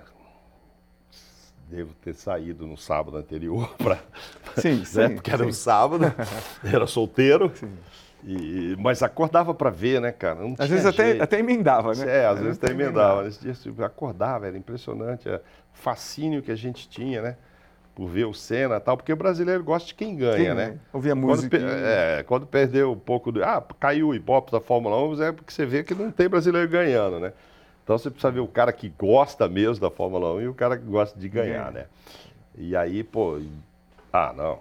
Aí ficou aquele drama todo, aí eu, eu não me lembro se eu estava escalado, eu estava de folga aquele não, mas domingo. como é que foi o choque em casa? Você viu em ah, casa? Não, vi sozinho, estava em casa, sozinho. Aí demorou, né? Porque ficou Sim. aquele negócio, vai lá o, o Cabrini, o Galvão falando, será que foi, não foi? Vai para o hospital, vem um helicóptero e tal. E, a, cara, foi muito forte. E aí eu tomei um banho e no momento que estava escalado e fui, fui para a emissora. Mas quando você soube que ele morreu nesse dia? Que horas? Ah, Cabrini banho. da vida lá. E aí, não, essa sensação? Você chorou também como muito? Muito, chorei demais. Fiquei, não, não teve como segurar e chorei muito no enterro. Eu fiz flashes do enterro aqui. É, inclusive ele está no cemitério lá do Morumbi, que eu moro até perto. Já levei pessoas lá para vê-lo. É, eu fiquei numa rua, na Avenida Brasil, ele foi velado ali e tudo. Então, quando veio, assim, toda hora eu não queria acompanhar muito, mas no dia é, do enterro eu eu fui escalado para ficar numa esquina ali, assim, do, do trajeto. Aí quando ele passou, ainda bem que eu não tive que falar nada, nem me chamaram para o flash, porque aí fui lá para o Morumbi para acompanhar do lado, pegar uma imagem de, mais de cima ali e tal, da Giovanni. Cara, fiquei muito. Eu acho que eu nunca chorei por um ídolo assim, mas por ele com certeza. É, claro, fiquei muito triste agora com o Pelé, mas é, foi um processo, processo, já foi um processo, né, o dele. no foi, meio da vida. Não, foi um, foi um choque muito grande. E vai ser inesquecível. Nunca usei o reloginho, está guardado na gaveta. Um reloginho que eu levei daquele dia. É uma lembrança. É, e assim, não era um relógio que eu ia usar toda hora, e um mês depois acontece isso, aí ficou lá aquele, aquele relógio. E, e a lembrança de, de, de, bons encontros assim com ele, divertidos. Ele era muito na dele, né? eu, agora eu sabia muita história dele por causa do Galvão, né? O Galvão conviveu muito com ele, viajou, ia para Angra. E agora mesmo eu tive em Angra em julho Sim. passado e comentei com o Galvão a casa lá onde hoje mora o Cacá. Bueno, filho dele, era lá naquela casa que o Senna ia, ele me explicando as coisas, contando as histórias, andar de jet ski, helicóptero, enfim. Eu, eu, o Galvão teve uma intimidade enorme com ele e tal. E nesse período, antes dele morrer, de 90, 89, né, eu já tinha, eu sabia de várias histórias do, do Senna com o Galvão, né, nessas viagens do exterior e tal. Tem alguma engraçada? E assim, era muito isso. Ah, eles eram meio palhacentos de... Eles, ele, era meio moleque, cara, umas coisas, tem umas histórias. Tipo, de, uma só. Tipo, jogar travesseiro no outro, abrir quarto, jogar Sabe, parece coisa de adolescente, cara. Tem umas coisas deles de adolescente, enfim. E, mas eles tiveram vários, vários momentos juntos e tal, passaram férias em Angra, enfim. Eles eram amigos, né? Sem dúvida. Não é, não é o meu caso. Mas por ter estado com ele algumas vezes, pelo ídolo que ele era, por ter acontecido essa coincidência aí dessa última reportagem, ah, ficou muito marcado. Eu, eu senti demais. É, perdê-los. É. Mas, enfim. E, e, Mauro, você brincando comigo falou ah, ah que, que, que, eu sou mais combativo, você era uma pessoa uhum. mais que tinha menos problema com, com, com os jogadores técnicos. Uhum. Teve algum, algum probleminha, alguma, alguma, alguma discussãozinha que você teve que tipo contornar ou algum cara que não foi legal com você? Neto, alguma coisa que você, alguma coisa que a gente tem que porque é uma relação humana. Não, não, não relação humana, assim. O Tite, ainda no Corinthians mesmo, antes de ir para a seleção, eu, não, eu, não, eu, conversando com o Kleber Xavier, o Tite era do Corinthians, e o, o Tite estava ali dando uma explicação para outra coisa ali, não era entrevista, era conversando. E eu, sim, me lembro de falar, tinha um jogador chamado Guilherme, que eles não sabiam onde pôr, uma hora no meio, uma hora na esquerda, uma hora na direita, aí uma hora reserva, e eu questionando o Kleber se eles não estavam aproveitando mal e o Tite estava incomodado com essa história do Guilherme, sabe? Hum. Que ele, eu acho que eles estavam aproveitando mal o jogador e tal, e o jogador já estava meio. E eu estava assim, conversando, que, que, mas, pô, agora você põe na reserva, mas também você não sabe, né? Que põe jogo. Nossa, o Tite do lado de lá quase que voou no meu pescoço. Não, vocês estão implicados com isso, Guilherme. Pô, eu estou escrevendo. Pô, e tal. Acontece, é da sim, profissão isso. Sim. E depois fui trabalhar, Tite da seleção, sempre, né? O Dunga nunca gostou muito da gente. Na 2010 foi terrível pra gente. É. Pra todo mundo, principalmente para vocês. Não, pra principalmente pra Globo. É. Não, ele marcava a Globo. E o Dunga, assim, é, eu fico chateado, cara, porque é, é, é, curioso, assim. Ele ficou. Ele tinha. Ele, comigo, acho que ele não, ele não me engolia muito, mas é, ele tá errado. Porque, assim. E, e, o que me deixa chateado é que é o seguinte: eu fui fazer pela primeira vez o Dunga lá fora. Ele ia jogar no Kuwait. Era o terceiro jogo dele já, tinha jogado com a Inglaterra, acho que Nori, no, Noruega. Era o terceiro jogo, eu não fui para os outros dois tal. Cara, era no quarto, durante o Ramadã, os caras sem comer, que iam jogar de noite, Pararal e tal. Sim. Time que a gente achava que tinha que ganhar Ganha, bem. E era o terceiro, se não me engano, jogo dele. Tinha passado por dois e ia para esse. E eu tô saindo aqui de São Paulo para ir, tô ouvindo a rádio alguém que falando, pá, mas o que, que vale esse amistoso? Pô, pegar os caras que ficam sem comer o dia inteiro, só come depois do pôr do sol, esses caras vão encher a barriga, não, esse jogo não, pá, não é um time forte. Não sei nem se era a seleção oficial do Kuwait ou se era um time, mas estava como Kuwait. Né? Aí eu, eu fiquei pensando, eu falei assim, cara, para mim todo amistoso vale, ainda mais para quem está começando. O cara está começando, ele tem que saber. E se é contra um time ruim, para mim o centroavante tem que fazer três gols, entendeu? Lateral descer com tranquilidade. Algum proveito se tira disso. E, ao contrário do que pensava o cara do rádio, que falava que não valia a pena. Pô, pois é, vamos lá para o amistoso. Chego lá, dou de cara com o Pelé, subi no elevador. Antes da entrevista do. Antes da entrevista que o Dunga estava marcado, eu pego o Pelé. Aí me deu aquilo, falei, fui lá no elevador, falei, pô, Pelé, tudo bem? Pô, legal você ver. O Pelé tinha sido convidado pelo Sheik lá para assistir esse amistoso.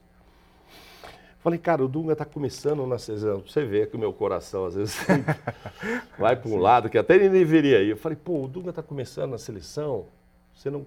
Vamos fazer uma matéria? Pô, acho que dá um fantástico você orientando, sei lá, dando um conselho pro Dunga. Legal, do... demais. Pô, vou juntar você e o Dunga aqui e tal. Então, assim, fui lá com uma boa vontade de encher a bola do Dunga, arrumei, antes de falar lá na entrevista, arrumei o Pelé ali para ele. Que hora você pode, ó, ele vai dar entrevista agora, acaba lá, uma horinha, posso vir aqui no quadro? Ah, a gente faz aqui mesmo, na suíte, Pelé, tá lógico, tava na suíte. Vou para a entrevista do Dunga. Ah, um cara pergunta, veio a minha pergunta, eu, lembrando desse cara aqui, eu falei assim, Dunga, que tipo de proveito você espera ter de um amistoso que os caras vão estar, acho que provavelmente de barriga cheia, os caras passaram o dia sem comer. Não, mas eu já ganhei da Noruega, eu empatei, o Brasil nunca ganhou. E aí ele ficou achando que eu estava fazendo aquela pergunta para questioná-lo. Foi a primeira, vez, primeira pergunta que eu fiz para ele como técnico da seleção. E tinha pouca gente. Imagina, Sim, o jogo era lá no quarto, pouca cobertura. nem 10 negros do Brasil estavam lá. Era pequenininho. Então, assim, ficou aquele negócio, pô, esse cara aí já está contra mim. Porque o Dunga nunca tinha sido técnico, então, claro, a imprensa já estava questionando essa coisa dele. E quando eu pergunto isso, ele já ficou. E aí eu fiquei meio marcado por ele. Pô, acabou a entrevista, chamei o assessor, falei, não sei se o Dunga ainda está interessado em falar comigo, mas eu tenho o Pelé esperando por ele lá numa, numa suíte. Se interessar ele uma matéria fantástica, fala para ele que eu estou aqui esperando por dois minutos. Entendeu? Eu podia mandar. fez bem, fez bem. Ah, eu podia não fazer nada. E, e ele tal. foi? É, lógico que foi. É. Eu fiz uma vontade, os dois lá e tudo. Mas Pô. nunca mais foi a mesma coisa. Não, é. aí nunca mais foi. Porque aí tinha outros. O Jaici questionava muito ele. Sim. O Jaici, lembra? Jaici de Minas. De Minas, Jaici Carvalho. E aí o que acontecia? Eles achavam que a gente que preferia a que fosse o Luxemburgo. É verdade. Porque eu tinha coberto muito Corinthians, muito Sim. seleção com Luxa e não sei o quê, Palmeiras. Então ele achava que, que eu tinha preferências e que era contra ele. Não era, cara. Para mim era assim, era seleção. Eu queria que ganhasse com Dunga, sem o Dunga, era seleção e tal. De uma maneira geral, ele não curtia a imprensa. É porque ele tinha essa coisa de prevenção. achar que estava. Prevenção, todo tá mundo todo contra mundo contra, contra ele. E no meu caso específico era isso. E aí, por infelicidade aí, num dia, eu gravando um flash lá na Alemanha, ele de manhã estava treinando assim os carinhas reservas. Eram os reservas. Os titulares estavam descansando, tinham jogado pós-jogo de um dia lá. Lá na Alemanha, jogou, ia jogar daqui do. E eu tinha que fazer um flash lá, 9 horas da manhã, eu olhei ele lá treinando e tal. E eu falei, acho que eu usei assim, Dunga. Mas ele estava ouvindo, ele ouviu. É, tipo assim, que ele fez um trabalho meio tranquilinho, meio simples, eu não lembro o termo que eu usei. É, que não era, é, fez um bate-bola aqui, não sei o que. Ele leve, uma coisa, uma leve, coisa leve, fez sim, um trabalho é. leve aqui com os sim. caras e tal, blá, blá, blá. reservas que não atuaram hoje, ele fez um trabalho leve, não sei o que e tal. Ele achou que eu estava desprestigiando o trabalho dele. E até porque aqueles reservas, ele pôs quase todos para jogar no outro jogo. Mas aquele trabalho não era um trabalho tático com o time que ia jogar, era uma coisa do bate-bola ali, para soltar mesmo, o cara que não jogou e tal. Então esse, esse tipo de coisa foi um pouco, foi minando um pouco a nossa relação e tal. E, e... quando acontece aquilo com o Escobar, então para você, aquela é. briga do Dunga, então você não deve ter estranhado. Não, para mim não, porque a imprensa toda ele já não, ele já não curtia todo mundo, né? E aí não sei se tinha assim, se aí era o problema também Globo. Eu Sim. sei com o Mauro Naves, ele não curtia muito, mas assim, por uma bobagem, cara, que começou mal, e eu fui lá, pô, ao contrário do que estava dizendo um repórter no rádio aqui, eu achava que o amistoso valia assim e tal, mas ele não É que no fundo também ele sabia que tinha tanta vantagem com um time que, que, que não se alimentaria né, não, mas foi aquilo, e o Brasil tá. ganhou 4, Sim. 5 a 0, sei lá quanto, e é o que tinha que acontecer, cara. Tinha, é ruim, então faz três gols lá, porque também se não fizer na, nada aqui, é, tá. se eu perdesse amistoso, aí tá, tá ruim. Mas enfim, a relação nunca começou boa, mas também percebi que depois não era só comigo.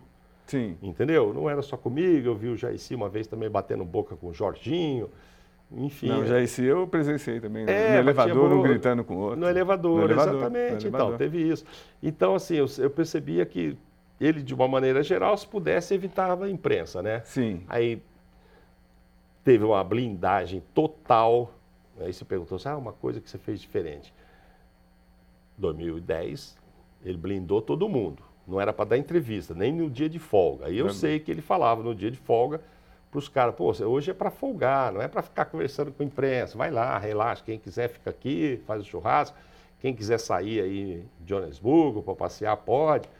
Mas, ó, evita se desgastar. Tipo, dar entrevista pra gente era se desgastar. Era uma coisa Sim, dele. É verdade. É, o Robinho saiu correndo da gente. Eu e outro repórter encontramos o Robinho, ele saiu correndo. No... Então, uma, uma, vergonha. E eu fui o único que entrevistei o Robinho na Copa. Aí. Eu fui o único a entrevistar o Robinho. Então. E o Dunga deve ter ficado muito pé da vida. Você mas foi a única entrevista um dia de folga no restaurante. O Elano pulou, para não ser filmado, então, o Elano pulou olha o sofá. clima, olha o clima. Não, porque o Elano, porque o Dunga não queria. Então, mas que o, doideira. O, o Robinho, ele tinha combinado Isso. com a gente, muito por causa do Mosca também. O Mosca me ajudou muito nessa produção. Ele tinha prometido, ele era o cara da seleção naquele momento, ele prometeu para a gente. E não furou, falou, ó, oh, tô aqui no restaurante e tal, não sei o que, tô eu, Elano e não sei mais que, eu sei que Cheguei é. lá, tinha um shopping lá que todo Sim. mundo estava ali, os jogadores não deram entrevista, alguns Verdade. foram lá, Thiago Silva, não sei o quê, mas ah, é melhor não falar, estamos de folga. E a imprensa circulando ali atrás de alguém, Verdade. e eu fui por trás, cheguei no restaurante que ele estava por trás. Quando eu cheguei, o Elano, não, não me filma não, filma não, não sei o quê e tal. Enfim, porque é, o Dunga não queria. Aí eu entrevistei o Elano, o, o, Robinho. o Robinho, colocamos no Jornal Nacional, foi uma entrevista exclusiva, que foi mais um motivo do, Dunga talvez não ficar muito feliz comigo. Então, aí mostrando o clima. Mauro, eu é. ficaria com você 200 horas aqui, hum. sério. Então, mas ó, vamos fazer as três últimas perguntas. No 7 a 1 do Brasil, que o Brasil perdeu para a Alemanha, qual que foi a sensação? Porque a sensação que nós de jornal, uhum. a, gente, né, a gente tinha também era que, nós da escrita, que a Globo tinha um privilégio danado. A Globo até sabotou a seleção brasileira transmitindo os treinos, Sport TV e tal. E como é que foi o, essa, essa situação, porque o, Zé, o, o, Eu adoro como você é feroz. A Globo sabotou. Sim. Sabotou. Não tinha um treino que a Globo não transmitiu. Ah, Nunca na Copa do Mundo de ninguém. É, é sua cara é, falar isso. Mas é verdade. Para mim, sim. Porque... Não é uma informação? Não, mostrava os treinos. Não tinha uma jogada ensaiada que o Filipão conseguiu fazer. Ele tentou esconder. Ele treinou 15 ah. minutos o time do 7 a 1 por causa da Globo. Ah, é? Tem isso? É, tem isso. Eu ele, nunca vi então, ele falando isso. Sim, mas... É, é você que acha isso. Não, eu acho não, eu sei, conversando com os jogadores. Mas falando é. sério, como é que foi a repercussão do 7x1? Você estava cobrindo, como é que foi para você? Para você, dane esse Globo, para você. Não, não, para mim é... Bom, como é que você estava? Então, eu estava na tribuna de imprensa, eu não estava dentro Porque você campo. torce, é isso que é... A seleção eu torço muito mesmo. Eu, eu, eu, me dou o direito de torcer, eu, eu, nunca divulguei meu time e tal. Sim. Lógico, eu tenho, como todo mundo Lógico. tem. Mas eu fico na minha, fiz... Eu e Kleber Machado, acho que batemos números que poderiam entrar no Guinness Book de tanto de transmissão que nós fizemos. Um dia fizemos a minutagem mais ou menos de jogos assim. Quantos jogos? É, você não falou isso, eu vi você falando isso com o Denilson. Quantos jogos, mais ou menos? Você fez a seleção? Ah, não, não é só da seleção, de não, de então, transmissão. Eu acho que daria umas 100 horas consecutivas. Desculpa, 100 dias, 100 dias consecutivos assistindo um jogo atrás do outro. Quanto, dias, quantos 1.600 jogos? horas, etc. Você que é matemático, você que fez a estatística, quantos é, jogos? Não, a gente multiplicou uma média de ó, quarta, domingo, quarto, domingo, ah, tira dezembro, tira janeiro, etc. então, tal. quantos mil jogos? Ah, cara, eu fiz em número, eu fiz em... Em dias. Eu não sei se foi 1.600 jogos, é isso? Eu sei que é, deu 100. Então, 100, 100 dias consecutivos fazendo um jogo atrás do outro, atrás do outro, atrás do outro. O que, é que aconteceu nesse? Eu estava na tribuna, falei lá no 7 a 1 Cara, e eu estava na tribuna do 2 a 0 da Alemanha. Sim. Com vários jornalistas ao lado Estava da Alemanha. Ah, vibramos, vibramos. Era só um repórter que fazia campo, era o Tino. E tiramos o maior barato desses caras lá. Lá, lá, no, lá no Japão. Japão lembra? Ah, porra, Brasil, campeão. É, aqueles caras lá, lá deles e tal. Lá em Belo Horizonte, eu vou te dizer, tinha uns dois ou três que estavam lá no Japão, cara. Do jeito que eu tava, ah, tinha, vejo. Tem gente nova, tararau, mas tem os antigos, que nem o Mauro que estava lá. Eu sei que tinha. Tinha uma turminha ali assim deles, e era bem isso. Era gente aqui Brasil e eles lá. E eu meio que olhava, eu via, tentava, não ia lembrar, mas uns cabeça mais branca que nem eu, eu falava, esse cara aí, eu acho que esse cara teve lá. Mas enfim, começou um gol atrás do outro gol, eles, os dois primeiros, eles tiraram um sarro. Eu falei, porra, estão devolvendo aquela história lá do Japão. Nem tem um puta ali que tava lá, cara. E aí, só que lá meu cabelo era preto, agora tá branco, ele não vai me reconhecer. Mas enfim, é... ah, cara, quando deu cinco assim, já tava desolado e, e acho que como todo mundo, né? Desci para trabalhar, para as entrevistas, para o 7 a 1 eu tenho até gravado, eu usava em umas palestras, o Thiago Silva, que não jogou, está suspenso. Não tendo explicação, não sabendo, ninguém sabendo. Eu fiz aquela saída dos caras ali, ninguém, ninguém entendia nada. Aí eu começava a ouvir técnico, isso e tal. É, me encontrei depois disso com o Filipão, ele, quando foi, de, foi o jogo Corinthians e Grêmio, ele estava no Grêmio. Cara, não tem explicação. Já perguntei para o Parreira, entendeu? A gente pode procurar explicação, ah, mas porque não treinou, é, não botou um cara mais no meio campo, resolveu colocar o Bernard para jogar estilo Neymar, então foi ele que errou, não foi? A orientação seria botar mais um no meio. Ah, não sei, eu acho que foi um apagão mesmo, né? Fernandinho, de todo mundo, Davi Luiz. Um apagão, um apagão, aquele sentido, você sai de lá brochado. Você fala assim, vou, vou explicar para quem? A gente se olhava lá, todo mundo, e aí, o que, que houve? Sim. Aí você vai ver comentarista falando, o outro técnico, jogador. Né? Cara, é uma coisa muito atípica, muito anormal, é óbvio que foi. E que pode, algum, algum, alguns podem dizer, ah, não, mas foi, pô, entrou com o time errado, não sei o quê. Tinha que se tinha que povoar mais o meio-campo, não sei. Mas foi o maior desastre que você viu com a camisa da seleção brasileira. Ah, né? o maior desastre e explicável, né? Vai para a final a Alemanha, ganha de uma Argentina que poderia ter perdido, a Argentina perde gol no primeiro Sim. tempo. Aí é do jogo. E a Argentina não estava tão bem preparada, não fez nenhum ciclo para estar naquela final, estava e poderia ter sido a campeã. Mas não foi, foi a Alemanha que começou um, um trabalho em 2000 isso que é legal. Quando eles, pela primeira vez, lá ficaram fora da primeira fase da Euro, contrataram técnicos, começaram com a história de fair play. Enfim, fizeram uma estrutura para chegar em 2013, a final é, da, da, da Champions ser entre dois times da Alemanha, o Dortmund e o Bayern. então tinha todo um trabalho. Tinha seis, sete jogadores naquela final que começaram lá naquelas escolinhas de 2000. Ou seja, teve um trabalho, um reconhecimento, um merecimento. Agora, é do jogo. Podia ter dado a Argentina com gol no primeiro tempo, eles foram ganhar na prorrogação, enfim. Mas tinha sentido o que a Alemanha fez. Mas não era para 7 a 1 né? Mauro, as duas últimas. Hum. A primeira, o primeiro é só um comentário rápido.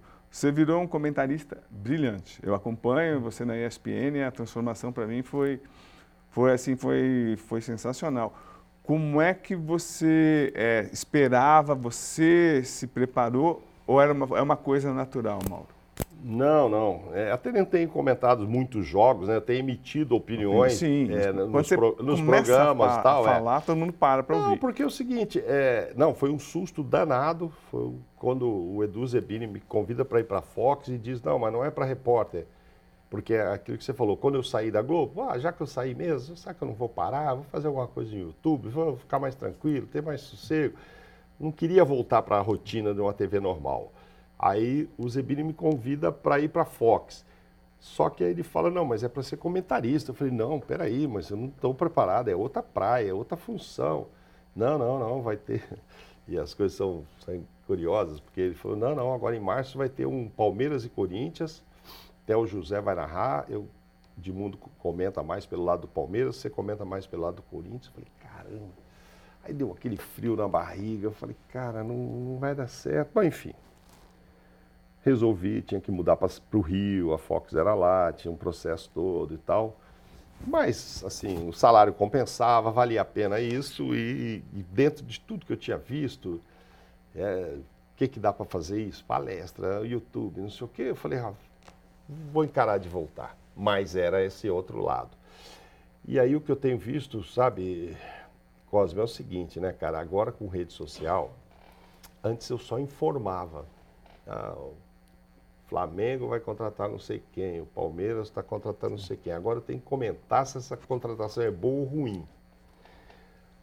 Você divide opiniões, graças a Deus que não tem unanimidade. Então, na rede social, vem lá, metade te batendo, metade te beijando. Mudou completamente. Uma outra coisa era só informar. Aí eu tinha só uma preocupação em ter, pô, vou lá no São Paulo hoje, pô, então vou ver com o Dorival lá, quem é que ele está querendo pro ano que vem e tal. Tentar descobrir isso e tal, não sei o quê. Aí informar. Hoje não, você tem que dar a sua opinião se isso é legal ou se não é legal sobre técnico, sobre jogador, sobre todos os assuntos. E muita gente concorda, mas muita gente também tem o direito de não concordar. Então você se expõe mais. Mas estou levando, estou pagando os boletos com isso. Tá Está levando, está levando com brilhantismo. Agora, a última, a última pergunta mesmo, na verdade, é só um pedido. É, você que é, cara, que é um craque de televisão, manda só um recado para sua para sua grande companheira que te deu força o tempo todo, que eu tenho pouco contato, mas já me impressionou muito como mulher, para Patrícia. Manda, olha para a câmera e manda um abraço. Manda o que você quiser para ela.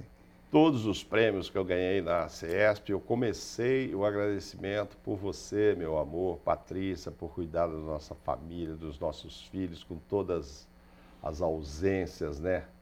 Que eu, durante tantos anos, fui forçado, né? por conta do profissionalismo, do jornalismo, da profissão, fui forçado a, a, a ter e sei que você encarou isso com muita força, amor e sempre acreditando que ia valer a pena. E valeu a pena. Estamos juntos até hoje aí. Agora espero que daqui para frente eu encontre funções que me deixem ficar mais próximos de você. Beijo, te amo. Pronto. Mauro. É isso. Obrigado, Cosme. Muito obrigado e ó, sorte sua de ter uma parceira. Isso é importantíssimo. Isso é bom, né? Isso é bom. Valeu, obrigado. É.